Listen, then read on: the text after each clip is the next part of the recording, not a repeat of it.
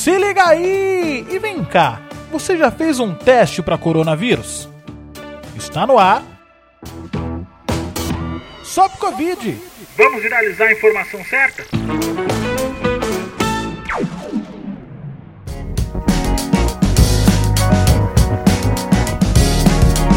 Gente, deixa eu contar uma história para vocês. Tem um amigo meu, não vou dizer o nome, né, pra coitado dele, mas ele ficou gripado esses dias atrás e ficou morrendo de medo de ter pego coronavírus. E aí eu queria saber se o que, que ele o que, que ele deveria fazer, porque ele ficou com medo de fazer teste, ele ficou com medo de sair na rua, ele ficou morrendo de medo. Mas se ele tivesse que fazer um teste, que teste que ele deveria fazer? Quais testes existem? E eu estou aqui com a Franciane Teixeira, biomédica pela Universidade 9 de Julho, mestre e doutoranda em imunologia pelo Instituto de Ciências Biomédicas da Universidade de São Paulo. Como que funciona, Fran? Então, no momento, nós temos dois tipos de exames laboratoriais para fazer o diagnóstico da Covid-19. Uh, o primeiro deles, ele é um teste molecular, que ele é chamado de RT-PCR, que uh, às vezes a gente escuta falar na televisão, ouve na mídia, que na verdade esse teste ele vai detectar a presença do vírus pela identificação do seu material genético na amostra colhida do paciente. Então, esse é aquele teste do famoso cotonete nasal, que na verdade tem um nome, né, que é o suave nasofaríngeo. Então, a partir dessa amostra, é possível você identificar nesse teste a presença do vírus. Ele é um teste bastante sensível, uh, complexo também, e que é inclusive considerado assim como um padrão ouro de diagnóstico, por conta dessa sua alta sensibilidade. Então esse é o teste que você coloca o, o, cotonete dentro do nariz, é isso? Isso, na verdade o cotonete dentro do nariz, esse cotonete ele precisa atingir ali uma a cavidade um pouco mais interna ali da nasofaringe, onde é colhido o material e a partir desse material se extrai o, o vírus e se identifica o material genético do vírus. Entendi. Um outro tipo de teste é o teste sorológico, que nesse caso vai detectar a presença de anticorpos que o sistema imunológico do paciente vai produzir uh, durante o curso da infecção. E aí esse teste é são com as amostras obtidas através do sangue, soro ou plasma e inclusive engloba os testes rápidos, aqueles testes de ponta de dedo. Esse teste de ponta de dedo que é fura o seu dedo, aí pega uma amostra do seu sangue. É, dá para confiar nesses testes rápidos assim? Então, o que acontece com, com os testes rápidos é que eles têm uma. Eles não têm, na verdade, uma acurácia, uma sensibilidade tão boa quanto se deveria. Né? Porque você tem uma amostra muito pequena, você tem uma amostra ali de sangue total. Uh, e aí, um grande problema desses testes é a alta taxa de resultados que são falso positivos ou falso negativos. Então, assim, o que, que isso quer dizer? Se você tem um resultado falso positivo, ele vai dar positivo, mas na verdade você não teve infecção. E se você tem um resultado falso negativo, ele vai dar negativo, só que você teve infecção. Então, isso é um problema é, até no que diz respeito a você isolar uma pessoa que não teve nada e deixar de isolar uma pessoa que teve. E aí, assim, Existem outros testes nessa mesma linha, assim, do teste rápido, que são esses testes sorológicos, que já melhoram um pouco a sensibilidade quando faz com a amostra obtida do sangue, por exemplo. Aquele sangue tradicional que a gente tira da veia do braço.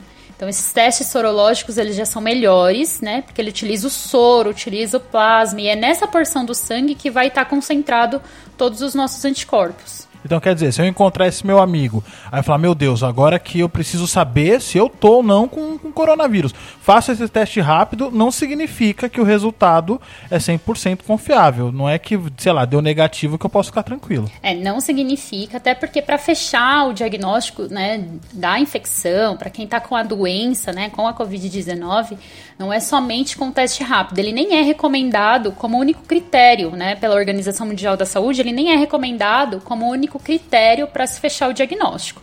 Outras coisas são importantes: o histórico clínico do paciente, uh, conseguir identificar o vírus durante esse período inicial da infecção. Isso sim uh, é muito mais um resultado muito mais fidedigno da infecção pelo, pelo coronavírus. E existem momentos que são melhores para se fazer um exame e momentos que são melhores para se fazer outro exame. Qual que é o melhor momento? Vamos, vamos imaginar a, a história do meu amigo. Qual é o melhor momento para ele fazer esse exame? É durante a, os sintomas que ele está sentindo da gripe, depois que esses sintomas passaram, amenizaram? Qual que é o melhor momento para ele fazer os testes? Então, como no teste molecular, né, no RT-PCR, aquele do cotonete, vai se detectar o vírus, então ele tem uma maior capacidade na fase inicial, ali nos primeiros dias de aparecimento dos sintomas, principalmente ali por volta do entre os dias 3 e dia 7 uh, do surgimento dos sintomas. Só que vale lembrar que às vezes uh, a pessoa ela é assintomática, ela não apresenta nenhum sintoma. Então, o teste ele é capaz de detectar vírus mesmo nessas pessoas assintomáticas. Uh, só que quem está assintomático não vai ao médico procurar um atendimento ou fazer um exame. Então, por isso que é tão importante a gente manter com essas medidas de cuidado, né? Uso de máscara, porque aí se você está assintomático você não transmite, manter o distanciamento e tudo isso que a gente já vem ouvindo há um bom tempo. É, tanto porque rola um certo receio de você tá, você é sintomático, você acha que você é saudável e você não vai querer se colocar em risco indo no hospital onde pode haver mais incidência do vírus. Mas, Fran, vem cá, é, uma vez eu, eu fiquei curioso em saber sobre esses testes, e aí eu liguei num laboratório, e aí eu perguntei sobre testes, e eles falaram, olha, tem o IgM e o IgG, e aí eu fiquei sem saber responder. O que, que significa isso? Então, na verdade, IgM e IgG são tipos, são classes de anticorpos que o nosso corpo produz, né? Então, o nosso sistema imunológico produz alguns tipos de anticorpos. Então, no curso da resposta imunológica, o nosso corpo produz primeiramente esse anticorpo da classe IgM, que ele é um anticorpo mais rápido e que ele vai ali controlando a infecção. Então, à medida que a resposta imunológica ela vai se aprimorando, né? É, o corpo vai produzindo anticorpos mais específicos. E entre eles tem o IgG, que é um anticorpo melhor, digamos assim, no combate ao vírus, e ele também é conhecido como anticorpo da imunidade, porque então quando a infecção termina, ele ainda continua ali circulante no organismo, e é como se o organismo gravasse essa infecção em memória, então deixasse esse anticorpo pronto para num segundo contato você já ter essa defesa uh, pronta para o combate, né? Então, se a gente pensar numa guerra, né, o IgM seria aqueles soldados que vão na frente, enquanto que tá ali. Or... O famoso bucha de canhão, rapaz. São soldados ali que estão na frente, que sabem lutar, que vão começar ali a dar conta da situação, enquanto que você tá ali treinando o seu exército, tá aprimorando suas estratégias, conhecendo mais o inimigo e aí você manda depois esse exército muito mais aprimorado, mais treinado para o combate. Uh, se a gente fizer essa, essa analogia. A analogia é excelente, porque deixa tudo muito mais legal, cara, pelo menos para mim. Ah, e um detalhe: é, esse anticorpo IgG, que é extremamente importante, é o famoso anticorpo quando a gente pensa também em resposta vacinal, né? Você pensa em dar uma vacina que tem que produzir anticorpo para combater a infecção, isso não só para coronavírus, mas para qualquer uh, estratégia vacinal, esse anticorpo ele pode durar ali por vários períodos, né, por anos. É, só lembrando que ainda para coronavírus a gente não sabe por quanto tempo esses anticorpos duram. Então, mais uma vez, é importante a gente manter com todos os cuidados e todas as medidas de prevenção, porque a gente ainda não sabe quanto tempo essa imunidade perdura. Então, assim, quando você for fazer um exame para IgM IgG, se você tem o IgG positivo, significa que você entrou em contato com o vírus e você já desenvolveu ou está desenvolvendo ali a imunidade. Se você tem esse IgM positivo, como ele é o primeiro ali a ser produzido, significa que você está numa fase um pouco mais precoce, então a infecção ela ainda tá, pode estar acontecendo. É o que a gente chama de infecção aguda. IgG positivo, sem o IgM, você entrou em contato com o vírus, você já eliminou a infecção. Olha só que interessante. Então quer dizer que se aparecer esse IgG, significa que o vírus já passou pelo meu corpo. O IgG isolado, sim. Se der IgG positivo e o IgM positivo, é uma fase ainda um pouco aguda, porque você ainda está mandando aqueles seus soldadinhos da linha de frente, então tá, ainda tem vírus ali circulante. Olha só que bacana. Mas, Fran, Tem teste para todo mundo aqui no Brasil? Isso é um pouco complicado, porque não, na verdade não tem, né? A gente está com uma subtestagem. Uh, alguns lugares, por exemplo, não tem o teste molecular para ser oferecido. Então, a pessoa que está sintomática, ou seja, aquela que apresenta os sintomas característicos da infecção e que precisa do teste, acaba não tendo acesso a esse tipo de diagnóstico que é muito mais sensível, muito mais preciso, então tem que aguardar um tempo e aí voltar lá na UBS ou no posto de saúde ou no hospital, enfim, no local que a cidade fornece e fazer um outro teste. E às vezes o outro teste é um teste rápido, e aí cai naquele problema que a gente já falou que pode dar falso positivo e falso negativo. Exato, isso é um problema, porque às vezes, por exemplo, você pode ter um caso de uma pessoa que é, é, teve a infecção, você conviveu com ela ali, aí percebeu que ela ficou doente, vocês se isolaram, por exemplo, seu amigo. É, ele tá ali, apresentou sintoma, você entrou em contato com eles e aí ele teve sintoma, vocês se isolaram. Ele, depois de um tempo, fez o exame, ou fez o exame no momento, detectou que ele tinha coronavírus, você foi fazer o seu, só que sua, sua cidade, o, o local onde você está, só fornece um teste rápido. E aí o seu deu negativo. Mas será que é negativo mesmo? Né? Então, às vezes, vale repetir para ter certeza daquilo, porque também, dependendo do período em que você faz, é, pode ser que ainda tenha.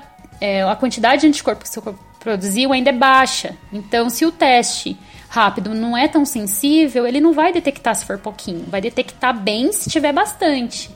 Então, às vezes é importante repetir. A gente comentou do momento, né, para realizar os exames. É, enquanto que o PCR, né, o RT-PCR, que é o molecular, é ali nos primeiros dias do aparecimento dos sintomas, o sorológico já é o oposto, porque ele precisa que o corpo produza esses anticorpos. Isso leva tempo, né? O corpo nunca viu o. Seu sistema imunológico nunca viu o coronavírus. Ele está vendo ali pela primeira vez. Ele tem que se preparar para poder ter seus mecanismos de defesa prontos. Então, ele já é feito mais ali na fase tardia da infecção, geralmente após o sétimo dia. Mas, de novo, fiz ali no sétimo dia um teste rápido, deu negativo, só que eu entrei em contato com uma pessoa que sabidamente foi positiva. Repete o teste ou procura por um teste com uma sensibilidade maior. Um outro ponto, né, relacionado com essa questão da sensibilidade dos testes rápidos, é que o teste rápido ele é um teste qualitativo. Então ele vai dizer se a pessoa tem ou não tem determinado anticorpo. Não se quantifica isso, diferentemente do teste sorológico, que já tem uma sensibilidade melhor, né? e que é possível então saber o quanto de anticorpos se tem, porque já é um teste que quantifica a presença desses anticorpos no soro ou no plasma do paciente. Boa. Muito bem, mas ainda assim é melhor você evitar sair de casa, porque como a gente viu, não tem teste para todo mundo, os testes rápidos não são 100% confiáveis.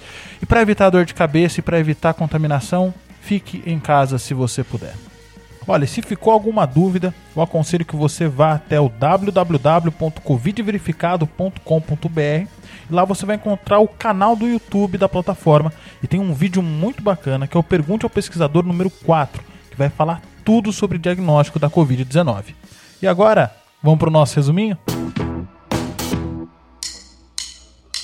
Existem dois tipos de teste para diagnosticar Covid-19: o molecular e o sorológico molecular, também chamado de RT-PCR, pode identificar o vírus mesmo nas pessoas que não apresentam sintomas, ou seja, as assintomáticas. Esse tipo de teste é feito com um cotonete que coleta material do seu nariz. Para esse teste ser confiável, ele deve ser feito entre o terceiro e o sétimo dia após o aparecimento dos sintomas. Já os testes sorológicos vão identificar anticorpos em amostras do seu sangue. Se um dia você fizer um teste desse, você verá dois tipos de anticorpos no seu exame, o IgM e o IgG. São eles que vão dizer se o vírus está ou já passou pelo seu corpo. Um dos tipos de testes sorológicos existentes é o teste rápido, aqueles que se coleta sangue na ponta do seu dedo. O problema desses testes rápidos é que eles não possuem a sensibilidade necessária. Por isso, é comum esses testes darem falso negativo ou falso positivo. O ideal é sempre buscar testes com maior sensibilidade ou sempre refazer os testes rápidos mais de uma vez. Entre em contato com a gente pelas redes sociais instagram.com barra covidverificado e instagram.com barra.